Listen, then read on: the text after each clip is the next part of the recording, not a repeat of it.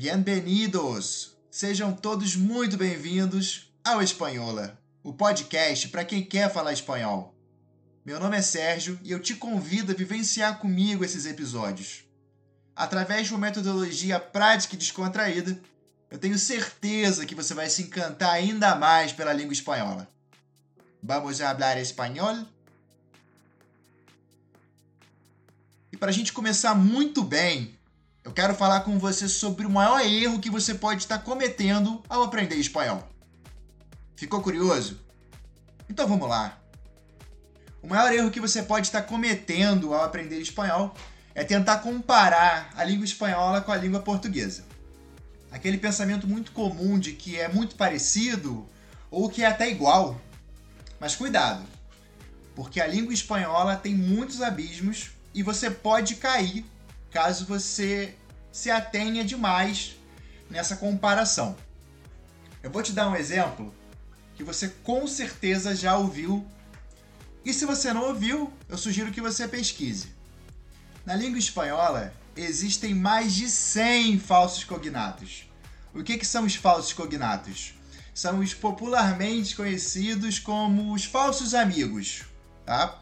São as palavras que existem na língua espanhola e que também existem na língua portuguesa, porém com significados completamente diferentes. Um exemplo é a palavra cachorro. Cachorro, em espanhol, é o filhote, e em português é o cachorro normal. Então, por aí você vê que existem muitos pontos de diferença que podem te trazer problemas aí numa prova, numa, até numa conversa.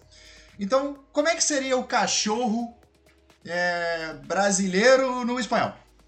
Aí você tem que dizer: El perro. Eu tenho um perro. Então, eu acho que não é tão igual assim, né?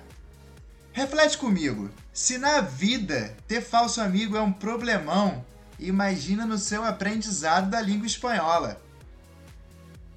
E esse foi o podcast número 1 um do Espanhola. Hoje a gente viu que tem sempre o que parece é o que realmente é.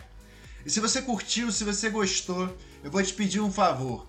Não deixe de acompanhar o Espanhola e se prepara, porque o podcast número 2 vai ser mais um passo aí nesse trilhar maravilhoso da língua espanhola. E eu conto com você, conto com a sua presença aqui no podcast. Adiós, hasta luego!